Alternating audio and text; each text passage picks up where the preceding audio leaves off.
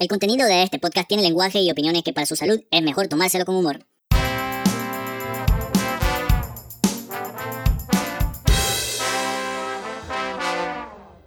Entonces, Mincho, ¿cómo estás? Bien, bien, ustedes ahí con sueño, pim pam, ya venimos de trabajar un podcast, venimos al otro, pam pim, Cállate, hombre. estamos on fire. Entonces, bueno, sí, estamos grabando a las 11 de la noche porque estamos trabajando fuerte para que este podcast Porque los queremos. sobreviva, para que vean. Estamos sacando tiempo donde no tenemos porque aunque estamos de vacaciones trabajamos. Y, mira, te tengo una pregunta. ¿Qué ¿Cuánto, ¿Cuánto fin del mundo has sobrevivido, Micho? Ah, sobrevivido a tres. No, supuestamente iba a haber uno en el 2014, ¿no? No En recuerdo. el 2008 era. 2008, ¿qué decía en el 2008? Yo qué sé. Ah, sí, sí, en el 2014. No, el que más, eh, bueno, los más populares fueron, en 2000 y 2012. no, pero el 2006, acuérdate, que me habías dicho el del 666. Ah, sí, de que, de que el 6 de junio del 2006 iba a ser el, iba a ser el fin del mundo. Esa noticia yo no la había, yo la vi como en, como en un meme de, ¿tú qué harías? ¿Tú qué, tú hiciste todos estos años que se iba a acabar el mundo?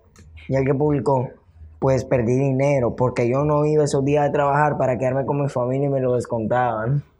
Es que, en teoría, lo del, lo del 2006 no era, no era tanto un final del mundo, simplemente era algo como, no sé, Religioso. Uy, uy, uy, ¿qué va a pasar? 666, ay, la señal del demonio, ay, tengo miedo, tengo miedo. Este no puedo gritar porque son las 11 de la noche. Pero, Pero, pero en el sí, yo podcast, recuerdo mucho el del 2000. El del 2000 no sé, yo no me acuerdo de no eso. sé qué pasó exactamente. Según este diario dice que circularon muchas versiones sobre el fin del mundo para el 2000. Eso es cierto. Dice que...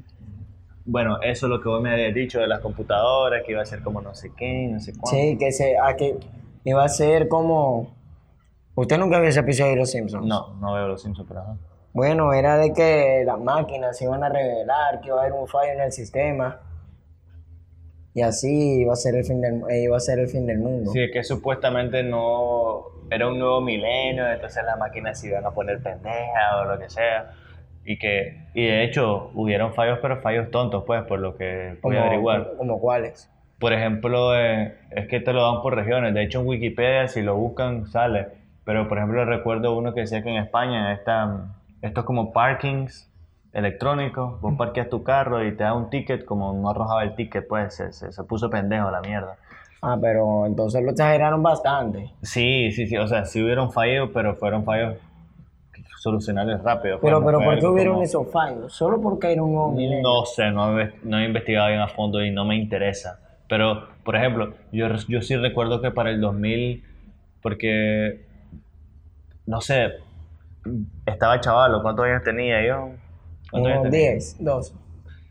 Dice, 2000, 1992. Ocho. Ah, tenía 8 años. Uy, no, de- no, no, ay, puta de la matemática, por eso es que no... ¿Y acaso me dijo cuándo, en qué año nació? Tenés que saberlo. A la grande, Entonces se yo tenía eso 8 todavía. años. Y fíjate que yo recuerdo que las iglesias católicas hicieron unas cruces grandes afuera para recibir el año 2000. Y entonces me di cuenta que la iglesia católica se tragó este cuento del fin del mundo del año 2000 también, porque ¿por qué iba a hacer cruces? Para, Y- ahí, para no, no, no, no, porque, ajá, para darle la bienvenida. al nuevo milenio. Sí, pero entonces te pregunto, ¿por qué hubieron iglesias católicas que arrancaron esa cruz después? ¿Sabes? En Rivas, ¿quién la mantuvo? La, la que queda por la pupusa, la San Pedro se llama. Sí, eh, Esa, esa la sobre, es la única que ha sobrevivido, porque la principal, La que está por el parque. esa ya no la tiene, la quitaron. La de San Jorge igual la quitaron. Entonces me parece un dato bien interesante. Pero en el 2012 era un asunto de Nostradamus, creo, no sé qué. No, el de los mayas. Ah, sí, supuestamente el calendario maya y también las alineaciones. de dirección del planeta y que no sé qué cosa. El surgimiento, el surgimiento de una nueva era, una la- supernova. Sí, que supuestamente iba a pasar este, esta mierda, esta estrella que se llama Nibiru. Ni Pero sí, iba a ser algo bien estúpido. De A hecho, ver, de hecho, mire, yo me acuerdo muy bien ese día. ¿Qué te acordás de eso? No, de, de que yo andaba en la calle ahí, yo andaba, hoy se cae, hoy se cae, hoy se cae, se va, se va a ir la luz, hoy se mundo. Y de hecho, como no pasaba nada y yo estaba aburrido, como en mi casa, si voy a apretar un botón de una corriente, se va toda la luz en la casa. Yo fui, lo apagué y le dije a Mimi, Mimi, Mimi, Mimi, se fue la luz y se acaba el mundo, Mimi. De hecho, sí, hay, gente que se lo toma en serio, obviamente hay gente que no se lo toma en serio, pues, pero a ver, vamos a leer un poquito, vamos a leer un poquito qué dice esto sobre, en general, desde cuándo, desde cuándo pasa esto del fin del mundo. Dicen que desde el año 70 después de Cristo es la primera fecha, dice. Se pensó que el mundo se terminaba con la toma de Jerusalén por parte de los romanos. Pues- ya sabemos que desde el año 70 el mundo se No, pues, pues yo no, yo no siento que esto sea como algo de que iba a haber una explosión o que no sé qué, que no sé cuándo. Siento más como que como suba, suba, suba. Ajá. Siento de que como de que los romanos tomaron Jerusalén, pues yo supongo que es que se sintieron tan fuertes, que sintieron que iban a gobernar el mundo, que lo iban a arruinar. Más o menos así como yo siento. Pero mira, al final la misma mierda, mira, año 1000. Se dio una histeria popular a la espera del fin del mundo por el primer milenio. Ajá, la misma verga. no quiero estar vivo para el 2030 y vivir esa mierda otra vez. En el 2030, en el 3000. Así en el 3000. Perdón, mi matemática. Qué nada. pende, qué, pen- qué estúpido, desde hace mil años no hemos evolucionado. Ay.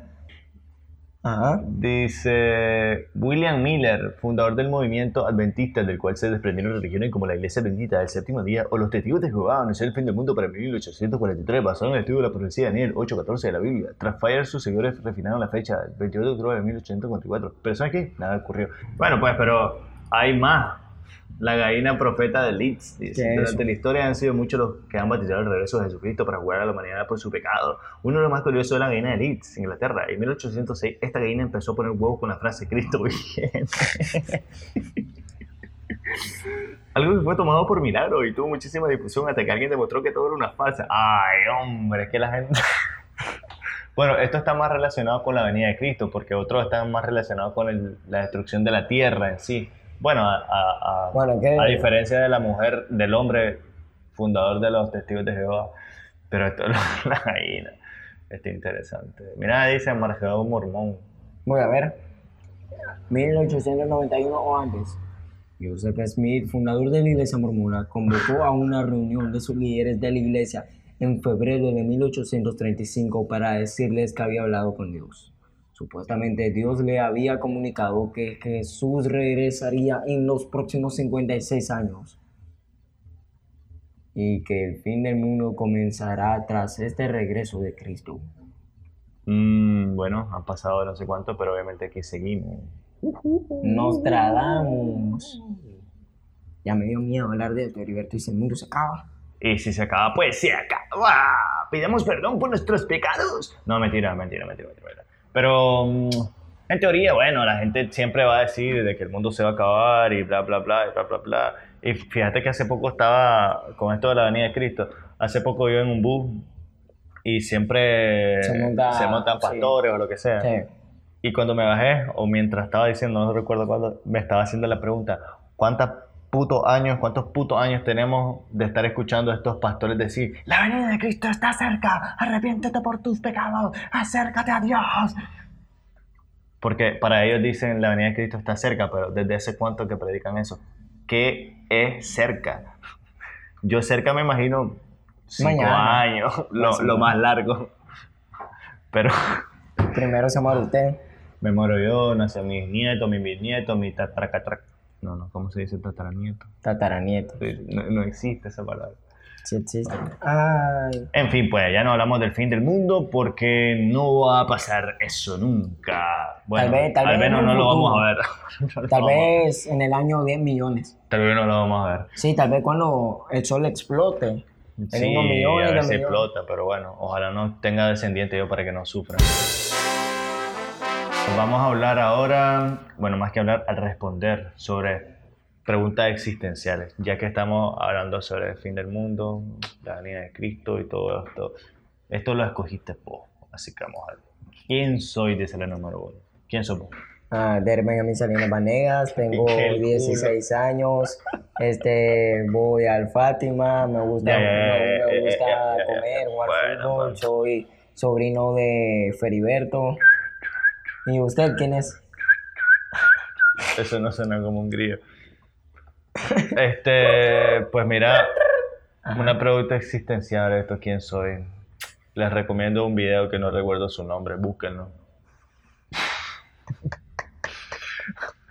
Que se no recuerdo cómo se llama. Este, habla sobre qué te determina como persona, como quién, quién sos vos realmente. Y cuando ves, Es que, es que creo que sí. Y cuando encontrar el video, bienvenidos personas de YouTube, aquí estoy con mi voz de lo que ando. No, creo que es que no me acuerdo el nombre, pero si lo buscas esto, la mujer más fea del mundo en YouTube, te aparece una muchacha que se llama Lizzie Velázquez. Ella habla sobre esto. Me hubiera puesto. Que te, Me hubiera puesto. bueno, un poquito sobre el reconocimiento personal. Dice, ¿cuál es el secreto de la felicidad? ¿Cuál es el secreto de la felicidad? Masturbarse diario, me va a decir ahora. Ah, se quedó callado, sí. ¿Cuál No crees sé. que es el secreto de la felicidad? No sé. Y, pues, No, pero hablando Pues, en serio, pues- respondamos pues sí, pues serio. pues sí. Pues el secreto de la felicidad es como, es como vos- Tener a Cristo en tu corazón. es como, es como seguir tu vida, seguir tu vida, hacer tus propias historias, vivir al máximo, ser amigo en el camino y que cuando te vaya, y que cuando ya dé el último respiro ya lo haga feliz. Y que diga, hice lo que pude hacer. Simón, Para ser feliz. Simoneta, la Yo creo que el secreto de la felicidad está en ah, la compasión humana. Ahí lo dejo. Busquen qué es compasión humana y googleen. ¿Qué es compasión humana? Enter, compasión humana. Ahí Ah, ah, está. No lo revelé, no lo revelé. No, no, no, dele. Dice, ¿se puede hallar la perfección? Ah, yo ya, yo ya lo soy. Sí, yo creo que la perfección, te lo explico así, esto es un tema muy filosófico que a mí me gusta. La gente se enoja cuando dice, nadie es perfecto, ay, pero ¿por qué, por qué son Depende, así si depende de los puntos de perfecto?" vista. Y yo siempre respondo así, como, discúlpame, yo soy perfecto. Que uh, claro. Mira, yo lo veo así la perfección. Es que la gente, generalmente la gente que se pone maleta con el tema de la perfección cuando es decir, yo soy perfecto. Como, no, el único perfecto es Dios. Yo lo veo así. Vos que me estás escuchando, tú, tú, persona, guapa, somos una obra de arte. Imagínate a un cuadro en un museo. Imagínate a un millón de personas mirando ese cuadro. ¿Sabes qué va a pasar? Medio millón, o no sé cuánto, van a decir, qué mierda más fea esta. Y otro millón va a decir, u, u otra parte, va a decir, esto es la cosa más hermosa que he visto, es perfecta. Entonces, al final, yo siento que los- las personas somos así, como somos una obra de arte y, y algunos te pueden ver perfecto desde, desde el ángulo que te vean y otros es pura percepción para mí la perfección. como- Cuestión de percepción. Claro. Ahora voy yo. Hay vida extraterrestre. Claro que sí. No me han violado los extraterrestres, pero yo estoy seguro que sí. Yo, yo no sé si nos vigilan o qué puta, si, si, si- pero bueno. Bueno, entonces, yo creo que entonces sí, yo ahorita- creo que no estamos solos en este Pues- pues- pues universo infinito. Pues sí, ahorita que estamos hablando de eso, yo estuve viendo otro día en Facebook así unas imágenes que salen bien random, vigorón, vigorón. Entonces estaba viendo que salía, ellos vieron esto, como los nativos, ellos vieron esto y por eso lo dibujaron. Y ponían una vaca y el dibujo de una vaca. Y entonces, entonces dibujaron esto es porque también lo vieron. Y ponían los dibujos de aliens que hay en algunos lugares, los jeroglíficos, y ponían un alien, de verdad. Sí, es que en jeroglífico encontrar imágenes como similares a aliens. Y claro, se dice que esta gente también no era tan pendeja. Entonces, bueno, creo que sí, creo que sí. De hecho, una vez estaba ahí leyendo un libro sobre eso. Dice, ¿somos buenos o malos por naturaleza? ¿Qué crees vos? Según la manzana de Adán, que se la comió, un banano, no sé qué fue que se comió, entonces todos traemos el pecado, ¿no? Pues supongo. Bíblicamente sí, somos malos de naturaleza. Pues sí. El libre albedrío. Sí, cuando morimos ya somos perfectos, somos buenos. Mm, Yo creo que, mm, bueno, somos buenos y malos por naturaleza. Yo soy de las personas que cree que toda persona mala tiene un lado bueno. Por ejemplo, estaba leyendo hoy casualmente un, un hombre, un asesino en serie, que Como conf- de con- miniserie. confesó que por fin confesó, pues él, él, él está preso, tiene cadena perpetua como por seis asesinatos, pero él por primera vez dio una entrevista donde confiesa muchos más que seis, como cuarenta y pico. Y los psicólogos, las personas a quienes dio la entrevista, dicen como que es increíble, que se acuerda con lujo de detalle, como desde los años 60 que mataba el maje, como, ah, sí, ella se llamaba fulanita de tal, y la enterré en este lado, y le hice esto, y le hice lo otro, y la conocí en este bar llamado no sé cuánto, como, entonces dice que una persona es la maldad en carne viva. Pero no sé, yo creo que al final todos tenemos esa pizca de bueno y solo es cuestión de encontrarla. A veces uno opaca lo otro, pero bueno. Dice, ¿es real el universo? ¿Qué pregunta es esta, Mucho? Es de que. Pues, obviamente. pues, pues, cálmese, cálmese. Que ¿De qué trata? Ajá. Y que tal vez puede ser la cosa de que, de que uno se piensa de que si todo esto, el universo, de que si todas esas cosas, de que si nosotros vivimos en un universo, Que si vemos en una Matrix. ajá, Simón, así salía, en Matrix es el ejemplo.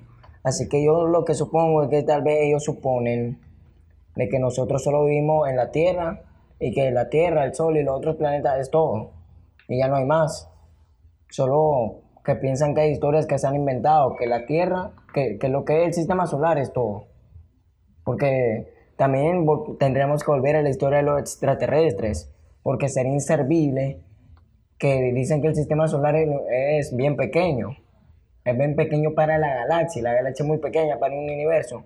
Sería inservible que solo nosotros vivamos en todo un universo.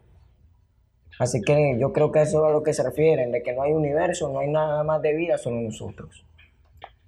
Pero yo, yo, yo no sé. Yo, eh, Ah, lo dejé callado. eh, y yo creo que hay mucha gente por ahí.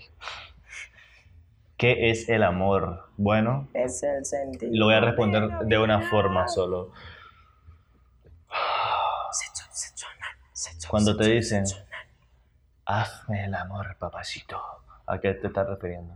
Ah, un beso en la boca. Yo supongo que dar la mano, para mí eso es amor, dar la mano de la Un abrazo. Sí, sí, un abrazo. Eso es amor, así. Hoy es noche de sexo, voy a devorar de Este, sexo que el amor, sexo, bueno, sexo, creo que viene un poquito sexo, esto, como si somos buenos o malos. Creo que es parte de. sexo, Ya, ya, ya, que la verga, si sos virgen.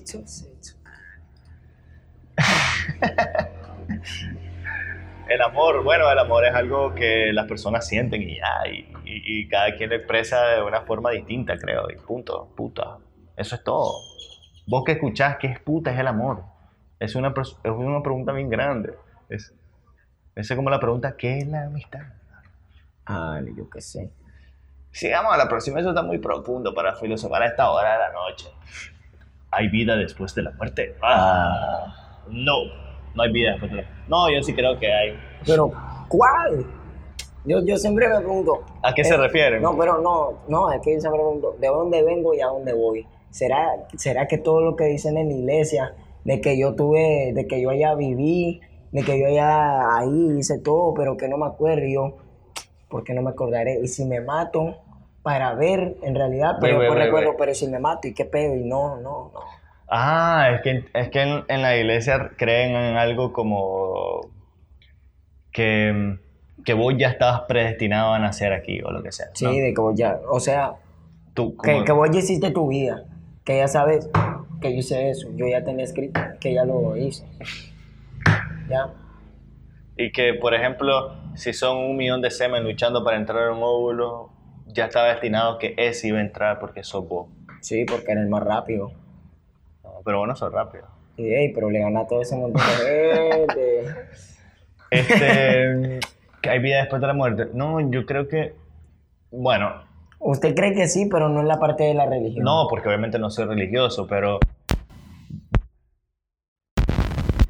ey, ey, ey, ey, ey. Estamos teniendo errores técnicos. Sexo, sexo. Ya, ya pasó. Sexo, sexo, anal. Se- Ah. Sigue grabando esto. Sí, sí, sí. Uy, que fue ese error. Entonces, no de la parte religiosa, simplemente sí creo de la parte, ¿cómo le llaman? No sé, pues, pero sí creo que es posible que cuando muras puede existir la posibilidad de que tu alma quede por ahí. O Como sea, lo que llaman a veces como la, el purgatorio, como el libro de Dante Alighieri, el, ¿cómo se llama? Dante Alighieri, ¿cómo se llama? Quiero leer eso. Eso es bonito. En Madayosama. Dante Alighieri. El libro más famoso de Dante Alighieri, ¿cuál es? Oh, puta, se me estoy quedando como mierda. La gran puta, puta. Eh, la Divina Comedia, esa misma, la Divina Comedia, no lo leí, pero me lo recordé. Eh, la estructura del infierno, más bueno, pero lo que pasa es que hay una pers- un personaje que va ahí y va no recuerdo si es que está muerto, pero va como por, por etapas del, del, ¿cómo te dije que era? Purgatorio. Del purgatorio. Entonces está como aquí y se va enfrentando, no enfrentando, pero conociendo como el dolor y no sé qué puta, la angustia, ¿no? y no, no recuerdo exactamente, pero más o menos pues. Eh, así que sí creo que si yo me muero primero te voy a venir a jalar los pies cuando estés dormido. Uy, no sea así. No sea así, Heriberto. Mala onda. Dice, ¿por qué cuando nos enfadamos cruzamos los brazos? ¿Qué ganamos con ellos? Yo no cruzo los brazos. Seric, sí. ¿Y cómo cruzan los brazos? Ay, qué bonito. Estoy enojado y Sí, cruzo los brazos. sí, que Seric, ¿está enojado? Sí, estoy enojado. Mm, Y se pone así, no los cruza, se pone así. Mm. Ah, es cierto, lo he visto. Pero creo que es un niño y creo que está influenciado por, por la televisión, ¿no? Sí, porque, ser. porque tú sabes que en la caricatura siempre han puesto bien común eso. Sí, es como lo, lo, lo tradicional para representarlo. Bueno, para esta que viene yo quiero, yo quiero, No, yo le habría a propósito. sí, no, yo quiero, yo quiero explicar que por qué la puse. Porque cuando yo estaba leyendo, escogiendo, vi esa. Entonces yo la probé. Eh, no lo hice intencionalmente yo, y me pasó. la pregunta es, ¿por qué abrimos la boca cada vez que miramos al techo? Y por más estúpido que parezca, que, la gente diga, yo no hago eso. Yo dije, qué estupidez. Y cuando volví a ver arriba, la boca, la boca se me quedó así. Es, quizá, bueno, es una buena pregunta. A ver, ahora los que nos logren escuchar seguramente van a decir, ni verga, yo no, a mí no me pasó, a mí no me pasó, usted porque son unos estúpidos. Pero una teoría puede ser que, que la estoy pensando ahorita, pues no es que la he leído ni que me la sé, pero ¿no crees que por movimiento de la cabeza?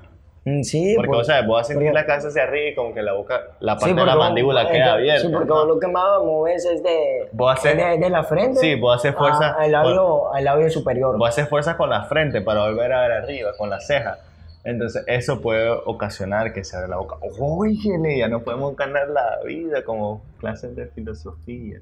Dice, ¿por qué nos da por ir a la nevera cada 10 minutos si siempre vamos a encontrar lo mismo? esto pasa, pues. Es muy común esto. Y, y sí, a veces abrí como mirá y cerrá. Después volvés y mirá. no tengo ni puta idea por qué la gente lo hace. Si vas a encontrar siempre la misma botella de agua. ¿Será que es para ver si alguien está tomando tu agua? Pues yo lo hago por eso. Ay, una pregunta. Una pregunta. No sé si es que tiene que ver con esto, pero vos sos presumido. No. ¿Por qué crees que existe la gente presumida? ¿Por qué la gente es presumida, Derek? Ah, porque hay gente que tiene el autoestima tan bajo que la única forma de tenerlo alto es sentirse mejor que los demás. Yo creo que existen personas presumidas porque eh, sí tiene que ver quizás con un poco de autoestima. No soy psicólogo, pero creo que por ahí va el asunto. Y creo que es, un, es en un afán de sentirse menos y querer sobresalir.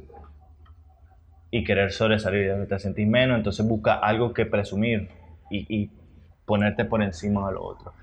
Aquí me encontré un artículo que dice, ah, bueno, la patología de, un per- de una persona. Presumida, yo la leo Solo, solo los títulos, pues. y tratemos de aplicar un poquito.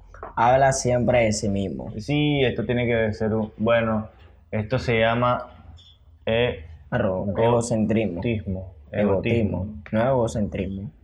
No, el egocentrismo es quererte más, pero el egotismo dice hace ilusión a la práctica del concepto de excesiva importancia concebida a sí misma de las propias experiencias vitales.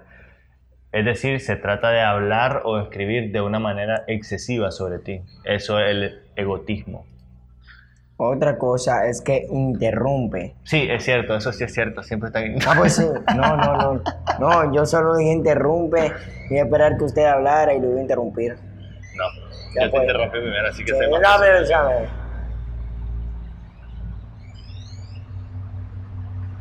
La siguiente. No preste atención. ¿Qué dijiste? Ah, sí, verdad, no se escucha nada por estos furgones. Este- Es que no preste atención. Sí, claro, porque es una forma de evitar evitar dar importancia al otro para ganar esa importancia a vos. Dice, no soporta las críticas sobre su comportamiento. Claro, ¿Verdad, porque es mentira, porque es mentira, porque si yo te digo, mira, loco, la estás cagando, como me, me vale ver que vos que sabés, yo no la estoy cagando porque soy perfecto. Chinga tu madre, perro. Ah, ok, sí, Cree, perfecto. cree, cree que tiene toda la experiencia del mundo. Esto ¿Verdad, fue- Jorge? Considera que su opinión, que considera que su opinión sobre cualquier tema es importante. Sobre cualquier tema, puede ser. A, a veces quieren ganar terreno sobre un tema específico. ¿Verdad, Mirri? No acepta que está siendo presumido. ¿Verdad, Alan?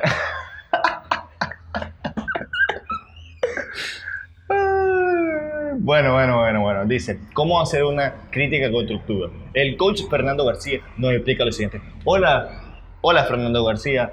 ¿Cómo Hola, hacer hola, una caballero. crítica constructiva para la gente que, que es presumida? Pues principalmente ah, yo no hablo en general sobre la persona como si se tratara de una acusación. Entonces, Por ejemplo, no, yo, ajá, yo lo explico, yo soy Por eso, pero- Cae eso le doy una trompada. Ok, egocéntrico. Chingue su madre. Ah, pues sí, explíqueme, señor, pues. sí, porque, pero cállese. Ujú, Que no ve que los presumidos son los que interrumpen. Que usted no entiende eso. Sí, sí, sí, no me... Ya entendí, entendí. Sí, ya cállese, le doy una- un macanazo. Ah, pues entonces a lo que yo me refiero con esto es que podemos decir, por ejemplo, Beto, Hola. Beto la está cagando, la está cagando mucho. Tal vez se está poniendo el zapato izquierdo en el pie derecho y el zapato derecho en el pie izquierdo. Yo puedo- entonces, para la crítica constructiva, yo podría decir, oye, todos los mechudos en esta habitación que tengan los pies raros, que no sepan ni cómo amarrarse un zapato, que miren sus pies. No, eso es una indirecta, Entonces- me va a disculpar, eso es una indirecta. Cállese o le meto su. No sabía. La otra sería, la otra sería, evítelos nunca y los siempre. O sea, por ejemplo, si yo digo, Heriberto, siempre pendejo, nunca impendejo. Eso hay que evitar. Dígame una más solamente. No me gustan sus explicaciones, así que le acepto una más. Aporte de soluciones. Por ejemplo, si Heriberto se está poniendo un pie en otro zapato y otro zapato en otro pie, se puede decir prácticamente, la estás cagando. Arreglate los zapatos. Pero ¿qué es mejor decir entonces? La estás cagando.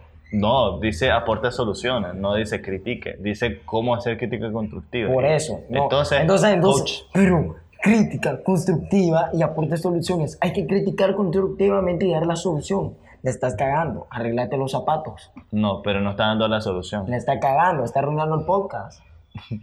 Yo creo, coach, que sería mejor decirle, mira, este, No, yo no ¿Y acepto si- aplicaciones. y si, y si te soltas un poquito ahí los cordones de los zapatos, tal vez entra mejor y, y- y te cambias el derecho en el izquierdo y, y tal vez funciona. Digo Cállese, yo, yo no soy eso- el experto con el zapato, que pero eso tal es vez una funciona. indirecta. Eso es una indirecta. A mí no me con pendejadas. Pero una solución. Pero una indirecta. Bueno, va la verga, despedimos al coach Fernando García, tal vez lo invitamos en otra, Muy buena, muchachos. en otra, otra. en otra, en otra mañanita nos vemos, nochecita pues. Vaya, muy buena noche, Buenas noches, caballero. Gracias. De nada, va. Mincho, abre el micrófono. ¿Qué. ¿Qué te pareció el aporte del coach? ¿Cree que la cagó? Ah, ¿Que la cagó? no es bueno, ¿verdad? No lo vamos a invitar. No, no. Vamos a cambiar de coach. Bueno, vamos a cambiar de coach. Yo creo que no lo escuchó. Así que no, yo creo que se fue. Ah. Entonces, Hablando de personas presumidas, mira, hay gente presumida, o hay gente, perdón, que debería tener razones para ser presumidas, pero no lo es. Solo Un por ejemplo, ¿Cómo quién? un por ejemplo, es ¿quién? Se llama Frane Selak, un hombre que sobrevivió siete accidentes. Y se ganó la lotería. O sea, aparte, ¿cómo? O sea, la pregunta del millón es aquí esto. ¿Consideras buena suerte o mala suerte tener siete accidentes? Pues, Claro, sobreviviste, pero tú pues yo diría que es mala y buena suerte. O sea, estás acompañado de las dos. Por- Pero, por, ejemplo, es que no, es que no está acompañado de ninguna. Yo diría que la muerte te persigue, pero ha tenido siempre mala suerte. Así Pero- se pero puede- ganó la lotería, así que la balanza se inclina más para el Sí, otro se lado. puede considerar que buena suerte. la otra que pudo haber presumido en redes sociales, Ah, sí. que es la, que es la, la moda, ¿eh? ¿Quién es? Ella, Violet No, Constance. no, no, no, es en inglés, se llama Violet. O, Violet, o puedo decirle Violeta Constancia. Violeta Constancia José. ¿Qué pasó con la Violeta? Pues esa mujer sobrevivió al Titanic. Y a dos naufragios más. Los tres naufragios que sufrió esta humilde camarera fueron retomados por la BBC, El artículo es buenísimo. si por la, por la Bel Benzema Cristiano a 105 años de la tragedia marítima más recordada de la historia. A Violet le llaman Miss Inundible.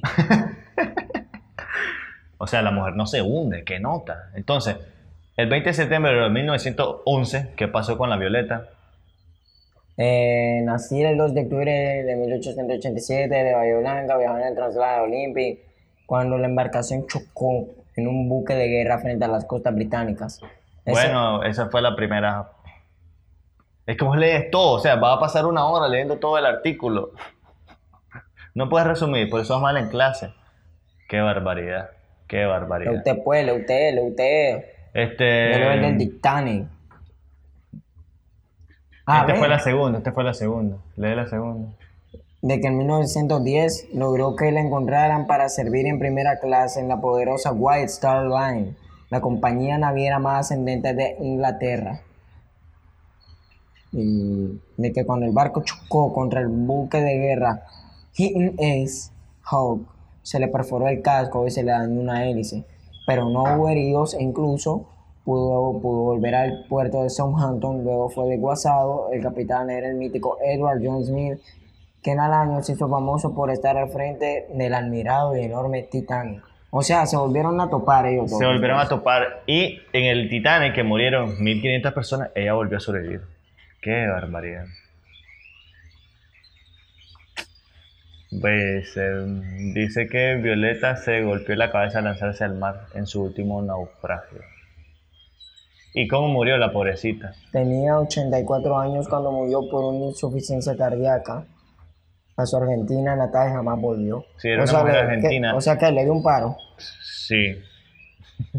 o sea, no tuvo una insuficiencia cardíaca cuando se estaba palmando. Y le dio Se murió. un día, en la noche, contando un chiste. ¿Tú qué opinas? ¿Existe la suerte? ¿Existen los alienígenas? ¿Existe la posibilidad de que Heriberto me invite un pan tostado? Todo esto más en Mincho y Beto.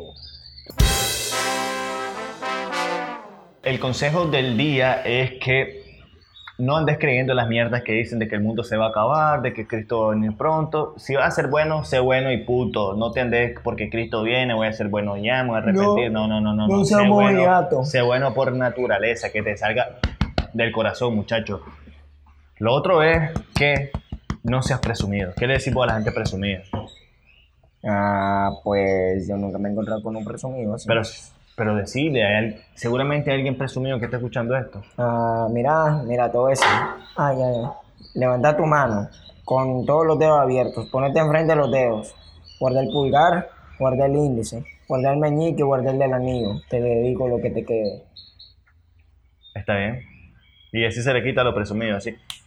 Sí, ey, usted lo tenía que hacer también. No, porque yo no soy presumido. Ya, Ucla. Entonces, no seas presumido, hombre. Y si te ganas la lotería, pues tampoco lo presumas, porque si este señor no lo presumió, no lo presumas tampoco. Mejor, llama- mejor aquí nos ponemos un texto y le decimos, muchachos, me gané la lotería aquí, Cayetano, los voy a invitar a un fresquito del mercado, de los de 10 pesos. Ah, pero si te se ganó un millón de dólares, Heriberto. Pero un fresquito, hombre. Bueno, pues, muchas gracias. Hay pájaros aquí que nos están llegando. Ya son las 4 de la mañana, nos tardamos mucho tiempo grabando. Muchachos, por favor, sean conscientes, compartan esto con sus amigos, digan, estos chavalos le hacen huevos o no le hacen huevos, pero escuchen, hombre, al menos solo para dar publicidad. Ustedes le dan play y no lo escuchen si quieren, solo play para darnos una reproducción.